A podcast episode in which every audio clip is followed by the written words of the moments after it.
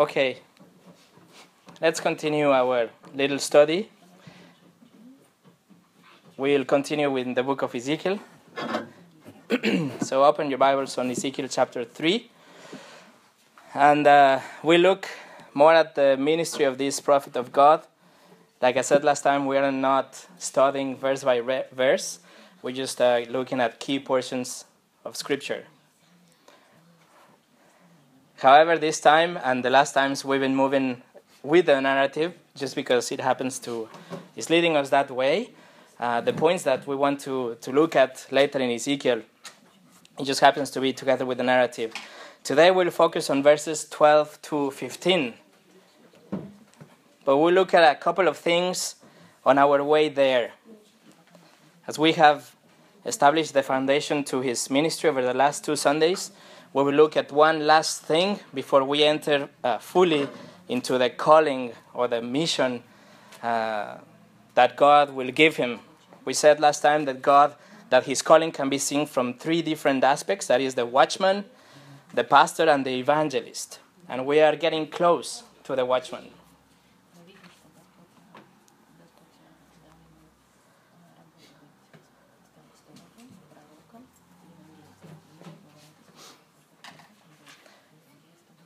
We are, getting closer. Today's message will, will lead us right to the, to the doorstep of the watchman. So we're not there quite yet, but we'll get there very soon. Today's message is called uh, The Glory. It's a little bit Pentecostal church, uh, Pentecostal title, but uh, we will look at it. Uh, so let me begin with a word of prayer. Dear God, we commit this time to you that we will look at your Bible, at your word as something amazing, that you will that we will be able to find those truths and those those uh, golden nuggets that you have placed in there, that it will be profitable this time for us to know you better, to glorify you better, and to be uh, better stewards and better servants of you. Father, I pray for our eyes, our ears, our hearts that will be teachable and that we will receive something today. That will this be for your glory. In Jesus' name, Amen. So let us review quickly for those who were not here last times. Uh, Ezekiel was a minister, was a, was a prophet of God called to minister to the exiles in Babylon. God called him, he empowered him with his spirit, he commissioned him to go and speak to the house of Israel. And he encouraged him to do not be afraid. God told him that the task wouldn't be easy, that in fact people would reject him, will hate him, and even will harm him. Nevertheless, he was to go and tell them, Thus says the Lord, the message of the Lord. Ezekiel's message will be opposed by false prophets and by a state of rebellion from the people and idolatry in their hearts. So God gave him a scroll to eat so that he would be filled with the word that had an unpleasant message written, but it tasted sweet, sweet as honey. And that's where we stopped last time in verse 3. So that's our summary of the journey so far. So let's move on. Where We look now from verses 4 to 11 on our way to our text. In verses 4 to 11, God reiterates, repeats the instructions he has already given. In verse 4, he says, Speak my words. And from verses 5 to 7, he repeats again that the people are rebels, that they have a stubborn heart. But let us consider verses 8 and 9.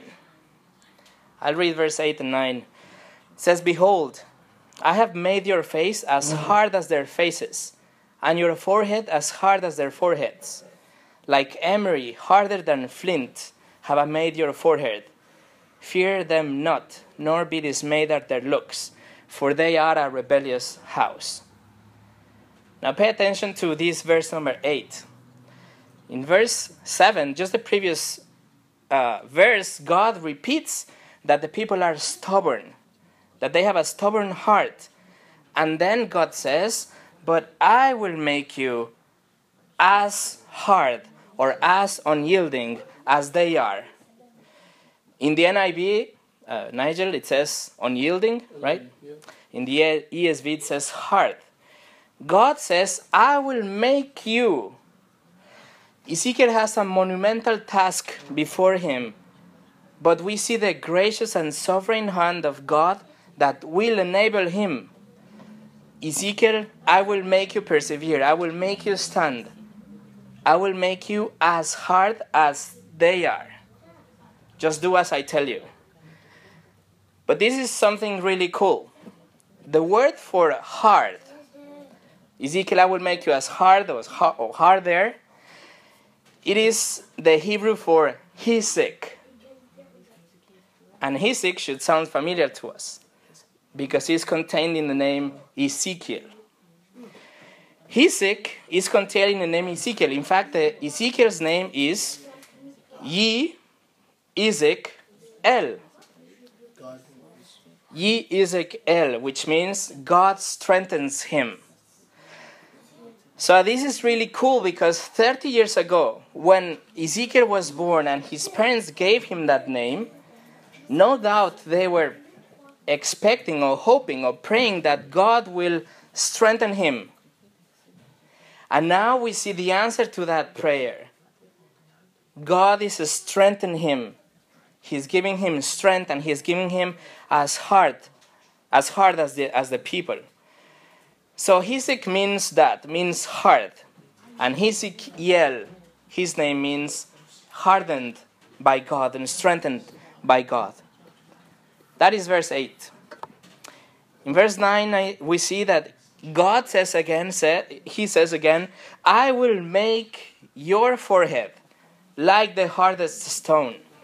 So again, we see God's hand enabling him and giving him the power and the strength to be hard, as hard as stone. And he's using the same name, Hizek. I will make you, I will make your forehead Hizek, or as hard, as tough as they are. You have a different translation? Yeah, like a diamond. Like a diamond, yeah. With, like an emery, it says in the ESV. Diamond is the hardest substance. Yeah, or That and marble, I think. emery, it says mine, but the hardest stone. And it's the same word, it's Hesek, Hesek, which is contained in the name Ezekiel. So this is really good. It's really cool, I find, because 30 years ago, the parents chose the name and they were praying, God, strengthen him. That's why, you know, you give a name to a child hoping or praying for that child. And now we see God saying, I will make you as hard. They are tough, but I will make you tougher. They are, you know, as hard as stone, I will make you harder. Therefore, verse 9, do not be afraid of them or terrified by them, though they are a rebellious house. And remember, Jeremiah was at the same time in his ministry in, in, in Jerusalem. Well, God, uh, facing the same circumstances, false prophets and, uh, and uh, rebellious people and all that, well, turn to Jeremiah chapter 1. And we'll see something very similar.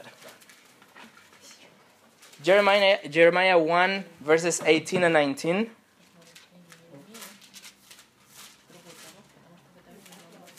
God gives him the same message or the same commission. And then he says in verse 18, Jeremiah 1, 18, 19. And I, says God, and I, behold, I make you this day a fortified city, an iron pillar, and bronze walls against the whole land, against the kings of Judah, its officials, its priests, and the people of the land. They will fight against you, but they shall not prevail against you, for I am with you, declares the Lord, to deliver you. We see again the sovereign hand of God empowering him, giving him the strength that he needs for his, miss- for his mission. All those priests, those kings, those officials will be hard, will be against you, but I will deliver you. God gives us a message or a mission, but He fights a fight for us. Ezekiel and Jeremiah will have to fight this fight, but God will win it for them. They do their part as God keeps them. Man is responsible. Man plays a part, but God enables us for his task. Just like in our salvation, He saves us without us deserving it, and He keeps us, and He makes us to persevere, and He saves us until the end. But we play our part, we walk our Christian walk. We fight the good fight of faith, but God wins the war for us. Just like Jeremiah and Ezekiel, we shouldn't be afraid because it's God who is going to keep us.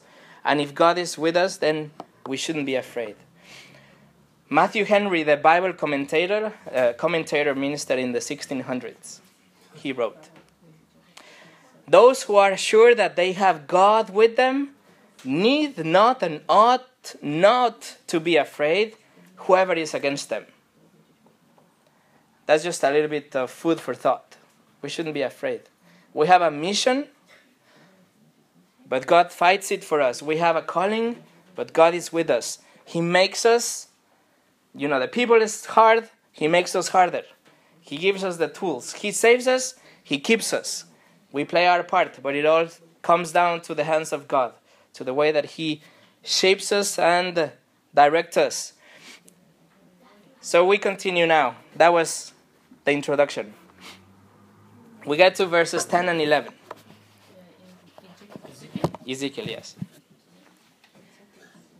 Verses 10 and 11, as we come to our text in verse 12, just uh, reiterates, God repeats the instructions he gave already in chapter 2.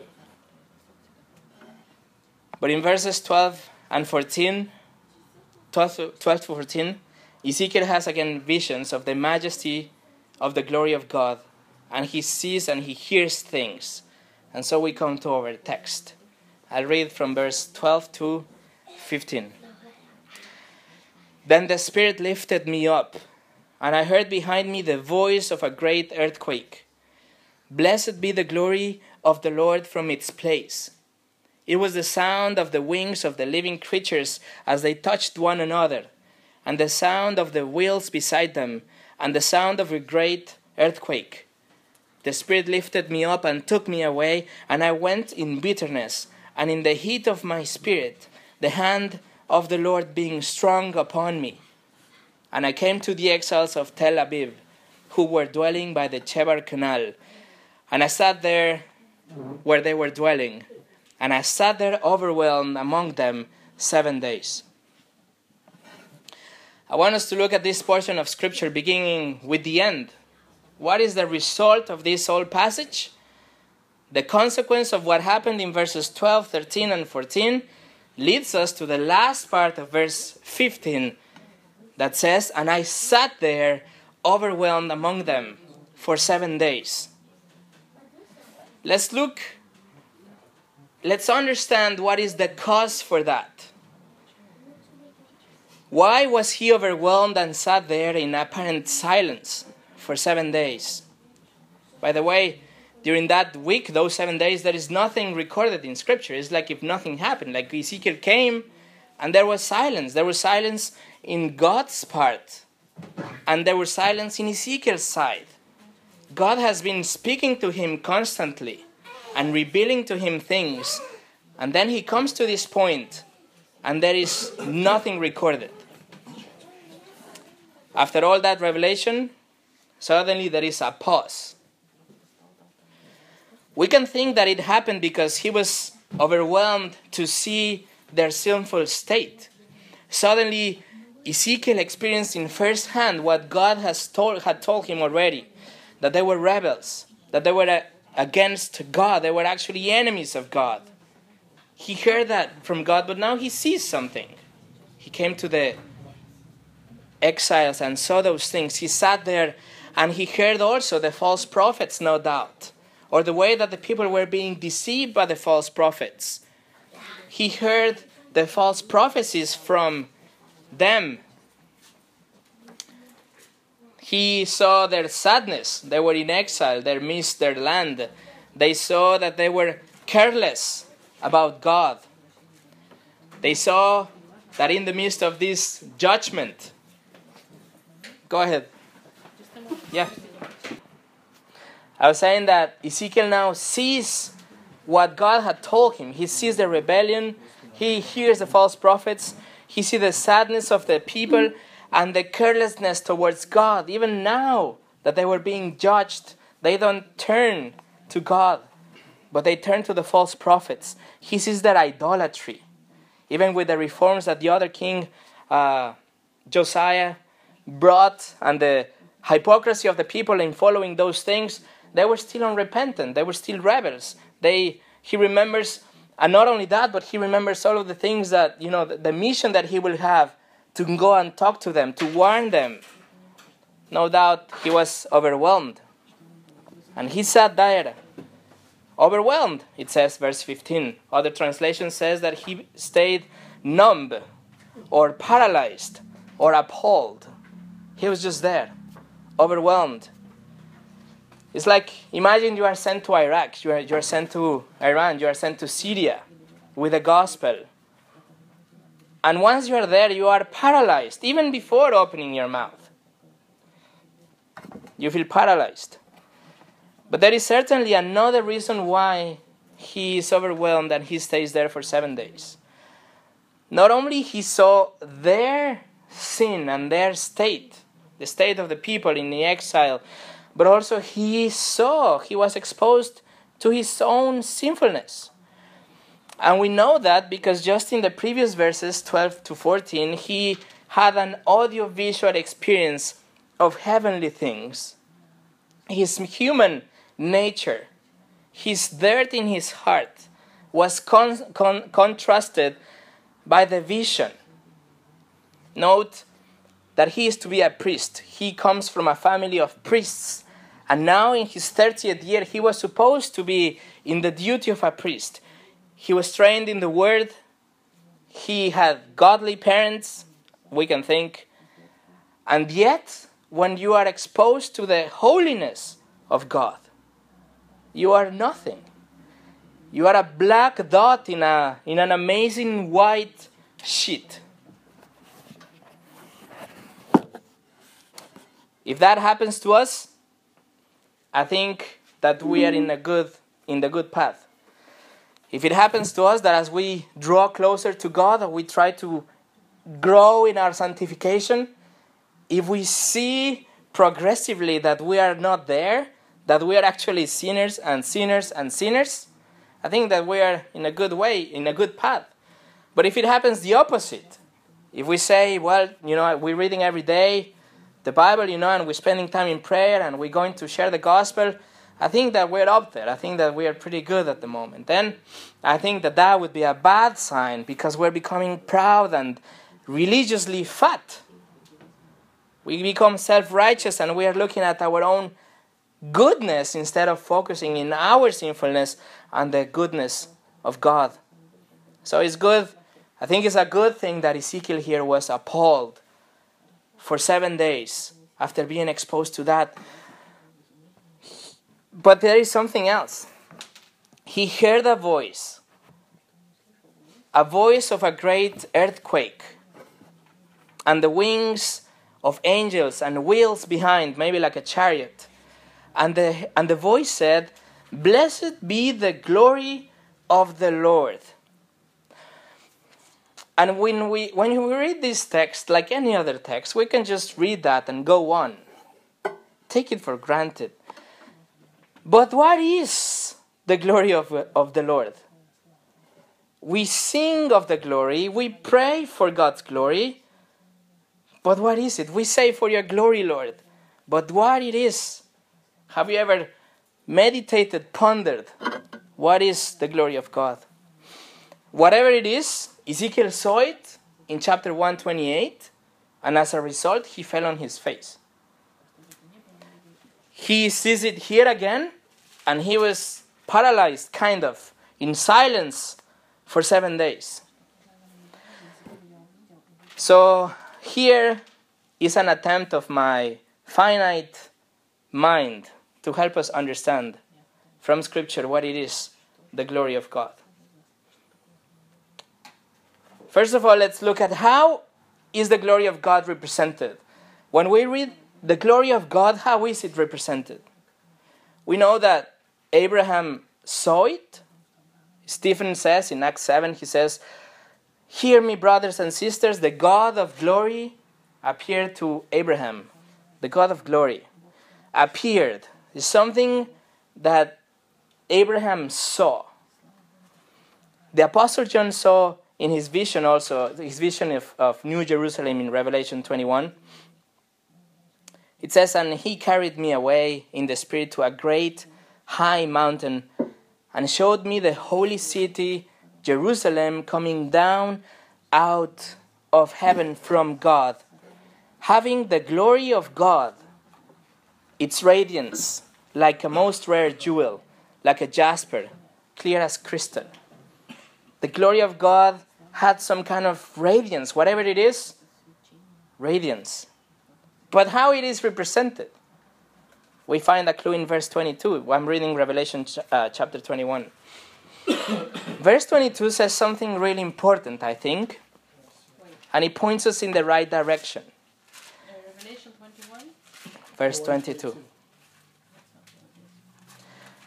And I saw no temple in the city, for its temple is the Lord God the Almighty and the Lamb. And the city has no need of sun or moon to shine on it, for the glory of God gives its light. And its lamp is the Lamb. So the glory of God gives light, and the lamp is the the who? Lamp. The lamp. So the glory of God gives light, is radiance. You can see it, and the lamp is the lamp. It's a person. Turn with me to Second Corinthians chapter four. Second. Corinthians chapter 4.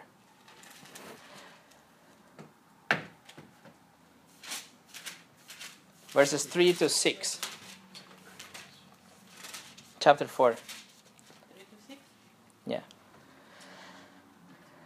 And even if our gospel is being is veiled, it is veiled to those who are perishing. In their case, the God of this world has blinded the minds of the unbelievers to keep them from seeing the light of the gospel of the glory of Christ, who is the image of God. For what we proclaim is not ourselves, but Jesus Christ as Lord, with ourselves as your servants for Jesus' sake. Verse 6 For God, who said, Let light shine out of darkness, has shown in our hearts to give the light of the knowledge of the glory of God in the face of Jesus Christ.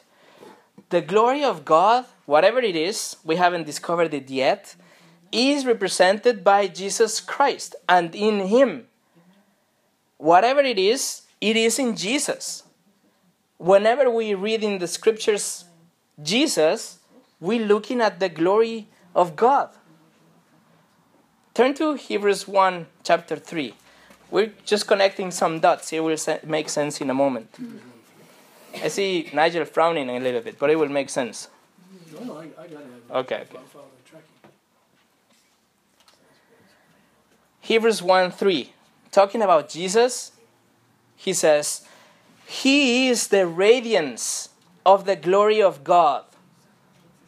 He is the, the radiance of the glory of God and the exact imprint of His nature. And He upholds the universe by the power of His word. By the word of His power, sorry. Jesus is the brightness, or is the shine, or is the radiance of the glory of God, whatever it is, we haven't discovered it yet. Can you just say again where is it? Hebrews, Hebrews chapter 1, Three. 3.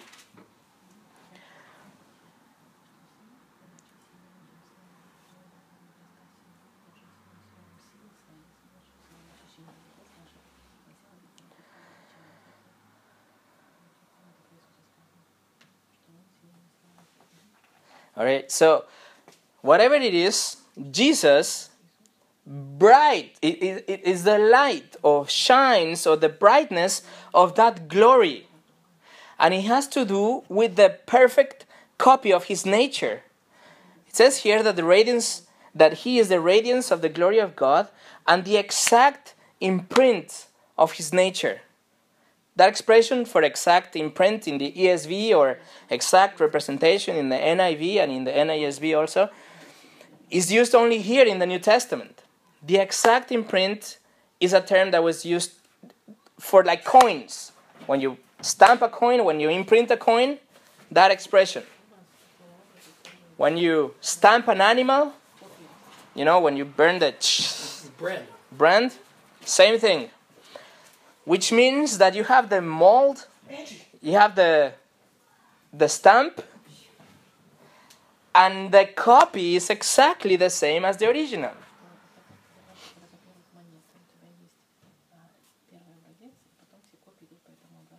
Okay? So Jesus is the radiance, is the shine of the glory of God, and is the exact copy, the imprint of his nature, God's nature. So Jesus is the stamp. And we know uh, that whatever it is, the glory of God is shown in Jesus, and it has to do with this perfect stamp of the nature of God. That's why Jesus told Philip in John chapter 14, he said, Have I been with you so long and you still do not know me? Whoever has seen me, Jesus says, has seen the Father. Because there is that exact imprint. And that imprint carries that shine or that brightness that is the glory of God. So, so we have several clues already. It is something to be seen, it is represented in Christ, some kind of radiance that has to do with the exact stamp of the nature of God. But what is it? Let's turn now to Isaiah chapter 6.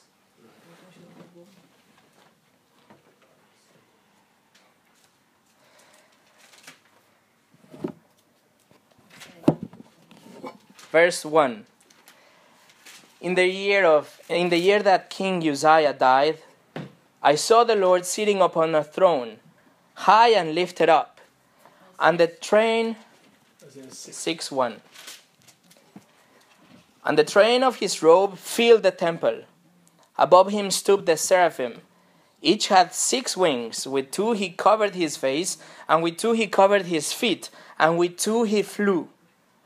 And the and the one called to another and said, and, and one called to another and said, Holy, holy, holy is the Lord of hosts. The whole earth is full of his glory.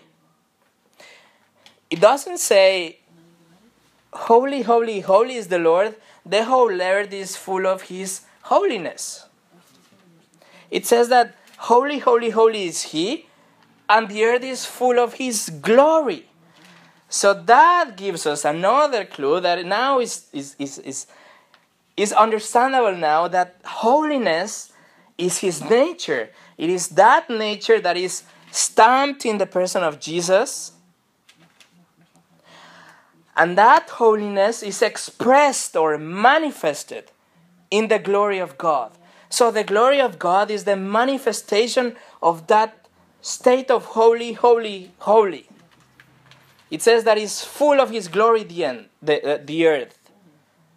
John Calvin said that, the crea- that he said creation is the theater of God's glory. Because in creation we see his glory. Romans 1, we see his attributes in creation. Holy is how God is, and glory is the manifestation or the expression of that holiness that he is. So here we go again. The glory of God is manifested in Jesus because Jesus is the exact stamp of God's character that is his holiness.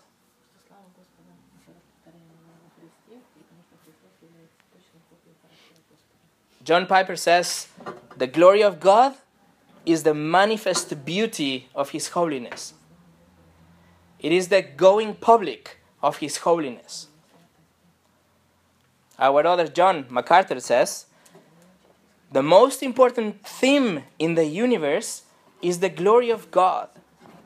It is the reason for all God's works, from the creation to the redemption of sinners, to the judgment of unbelievers, to the manifest- manifestation of His greatness of, for all eternity. So, God's glory is the manifestation of His character. Every doctrine, every truth, everything that points to God, to understanding of His nature, it points to His holiness. God's holiness is, is not one attribute, is, how, is what God is, is how He is.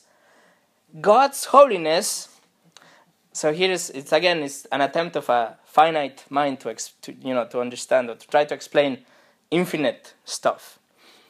We have God's character. God's God is all powerful, ever present, all knowing, sovereign, merciful, loving, righteous, just, never changing. All of that is God. We take it all down and we put it in this box, in this container. This is holy. Robert Dabney, one American theologian of the 1800s, he said, Holiness is not to be regarded as a distinct, distinct attribute, but the result of all of God's moral perfection together. That's what I'm trying to express. All of that perfection, all of those attributes, all of those qualities, all of the truth, all of the doctrines revealed in the Bible come down and you compress them and you put them in this one thing holy. Well, the angels said that he was holy and holy and holy.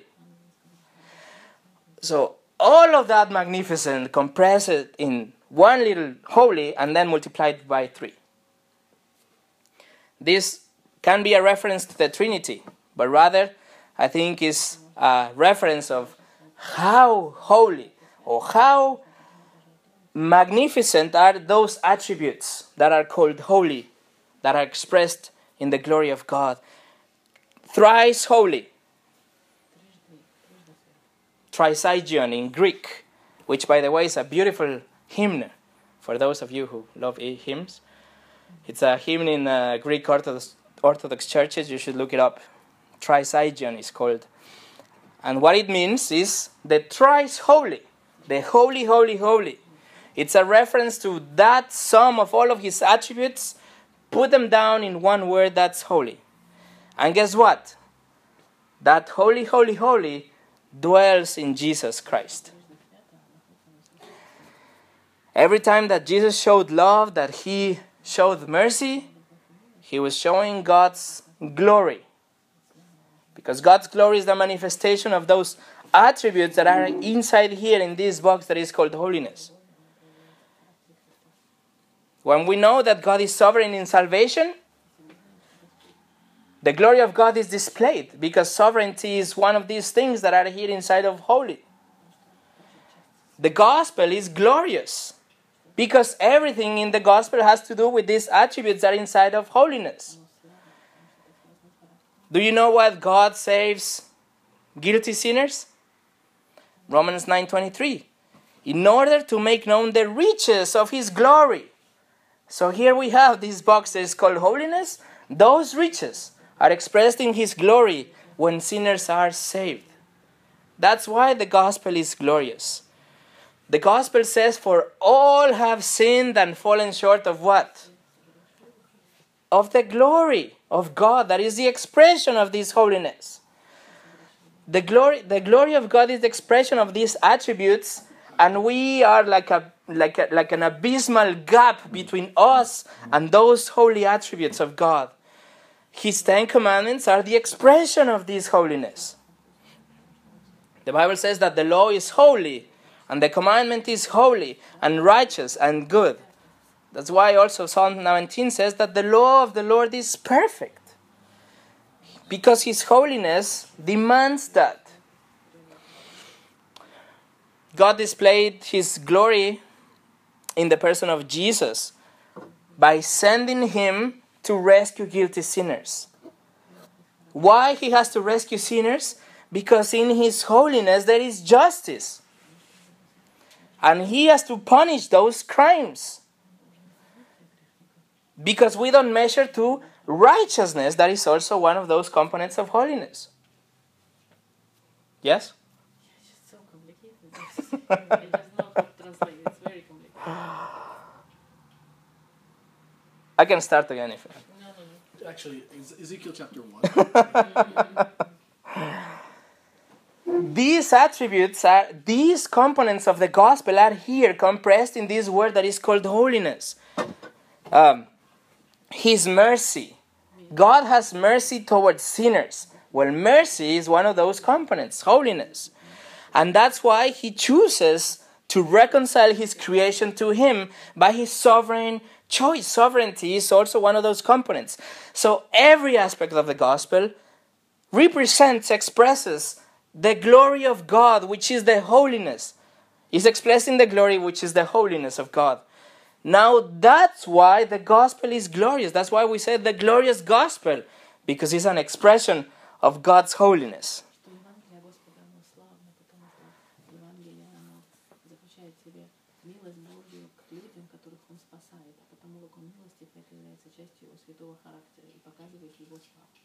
Let me show you one last thing about this. I think this is awesome. Turn to John 12.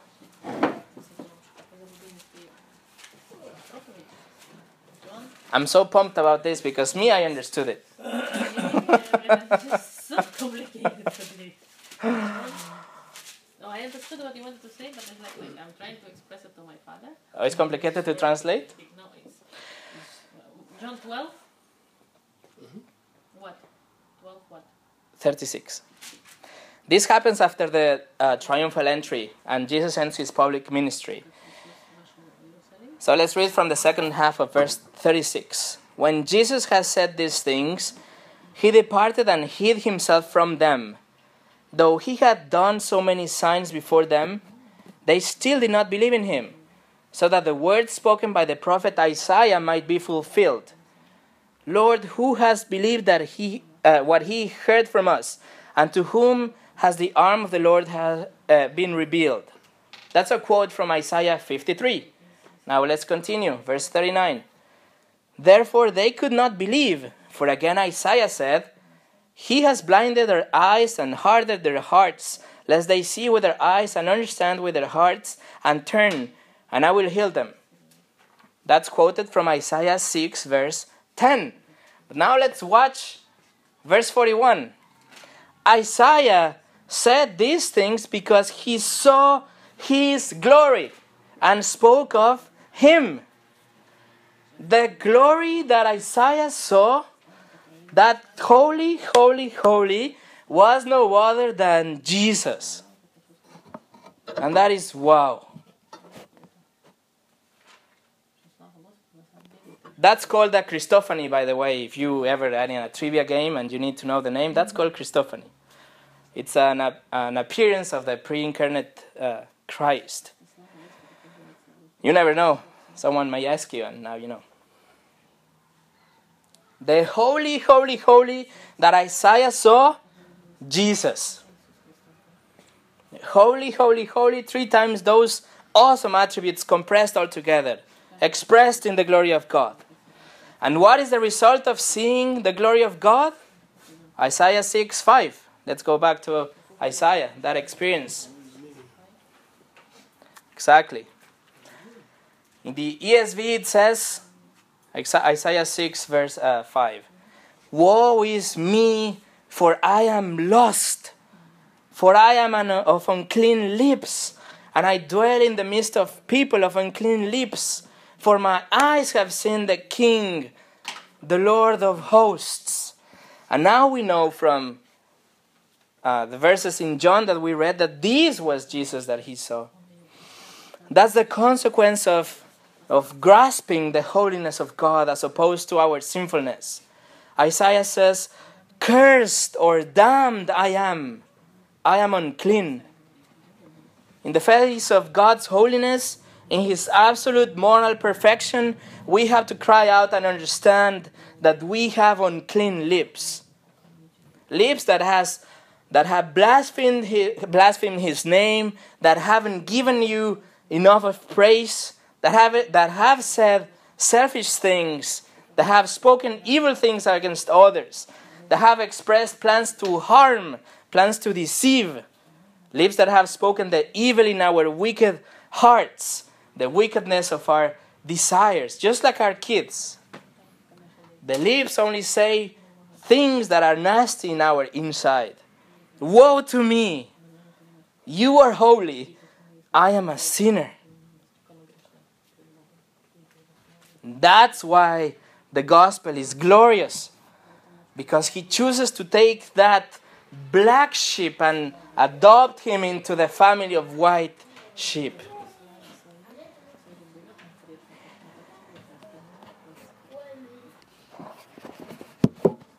So let me, we are almost finished before our brains explode. Remember Peter when Jesus called him and, and they were fishing all night and they didn't catch anything? And then Jesus comes and says, Lower your nets. Luke, uh, Luke 58. 58? No, there is no 58. Something 58. I didn't write the chapter. It's verse 58. Any, somewhere in Luke, look for every verse 58. That's where you'll find it. It's in the beginning of Luke, anyway. The one before, yeah. Let's walk to the water. And then Jesus tells them to lower their nets, and their boats are so filled that they sink. That they began. To, they remember.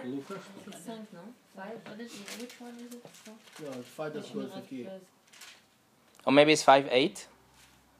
I wrote it wrong. It's just when he calls Peter. It's five eight where is it? Yeah. Okay, five eight. Luke 5 8? Luke Mhm. 5, verse 8. But when Simon Peter saw it, he fell down at Jesus' knees, saying, Depart from me, for I am a sinful man, O Lord. Peter knew that there was something divine, that he, had, he was in the presence of no, not a mere man, not a fisherman. It had something to do with that, you know, the, the, the, the, the idea of the holiness of God that was that Isaiah wrote about, uh, about so many years earlier.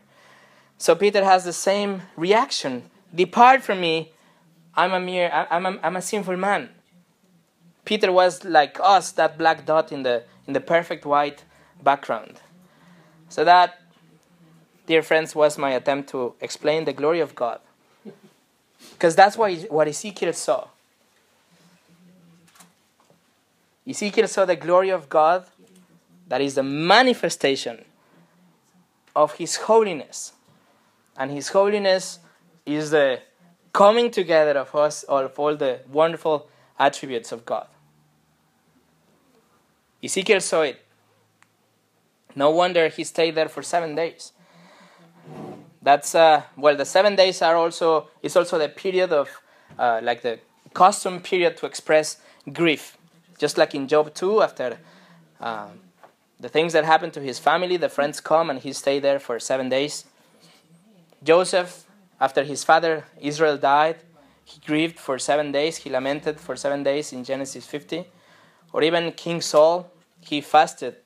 Uh, when he, when the King Saul died, the people fasted for seven days in First Samuel. So seven days is a is like it was the standard period for mourning, for grieving, and Ezekiel is overwhelmed and grieves for that same amount of days. So it can be because he saw the sins of the people and he saw the real state, but most probably it's because of this dramatic experience of being exposed to the glory, of understanding how different you are from God. So let's move on now to verse 14. What happened next after he saw this glory? Yes. Chapter 3, verse 14. The Spirit lifted me up and took me away, and I went in bitterness, in the heat of my spirit, the hand of the Lord being strong upon me. Ezekiel describes strong emotions after being after seeing such a vision. Bitterness and to be hot or the heat of the spirit. Really, the word is chema, which is to be hot emotionally, to be like super excited or super uh, anguished or something like that. So it's a very high emotional state. And the, and the expression of the hand of the Lord strong upon me was that he was guiding him, he was controlling the situation. And as a result of that vision, we go to verse 15. We started by reading the end of verse 15. Now let's see what happened just before that. Verse 15 since the beginning, and this is how we're going to close today. And I came to the exiles of Tel Aviv, who were dwelling by the Chebar Canal, and I sat there, uh, and I sat where they were dwelling. Ezekiel is about to begin his ministry, like his practical ministry. He comes to Tel Aviv, which isn't to be confused by modern day Tel Aviv. But Tel Aviv from today took his name from the Tel Aviv of Ezekiel's day, which was spelled with B and meant mound or little mountain produced by the flood in Babylon. But Tel Aviv today is with a V, which is mound or little mountain of spring, which denotes like a renaissance or like a, an idea of new things. And Israel established that uh, city in 1910 with that name, but took it from Ezekiel, like a play of words, but a new meaning. So, and I sat there overwhelmed among them for seven days. After Ezekiel had those amazing visions, he heard and he saw things. Ezekiel comes to the people and there is silence. God doesn't say anything, Ezekiel doesn't say anything for seven days because of what we saw. But there is another reason why he stays there for seven days. And I think this is the coolest thing. Remember that he was born to a family of priests? Remember, I mentioned that their duty began at the age of 30? And when God called him, he was 30. He went into exile when he was 25, and five years later, at his 30th uh, year, 30 years of age, he's called him. And that was the age when he would be, become a priest. But in Leviticus 8, we see God giving ex- instructions to Moses and to Aaron regarding to the tabernacle and the, and the priestly ordination. And it says, 833, So in Leviticus 8:33.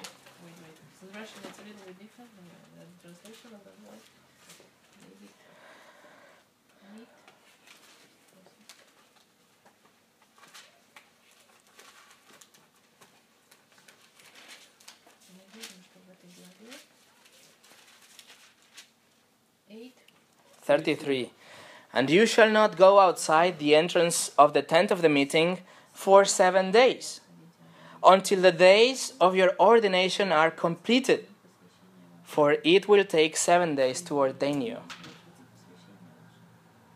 Ezekiel waits there seven days in apparent silence.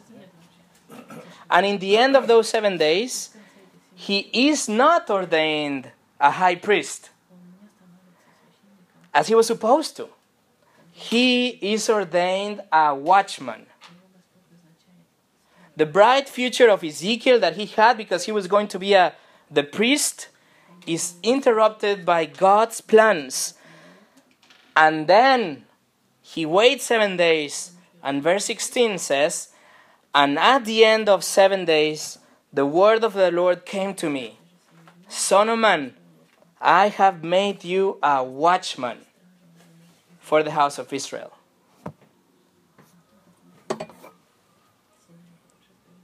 Ezekiel wasn't ordained a priest after the seven days, as the custom, was the Leviticus uh, uh, rule established. But he was ordained a watchman. And that's where we'll pick it up next time. Next time we'll begin with the watchman. Let us pray together. That's really cool.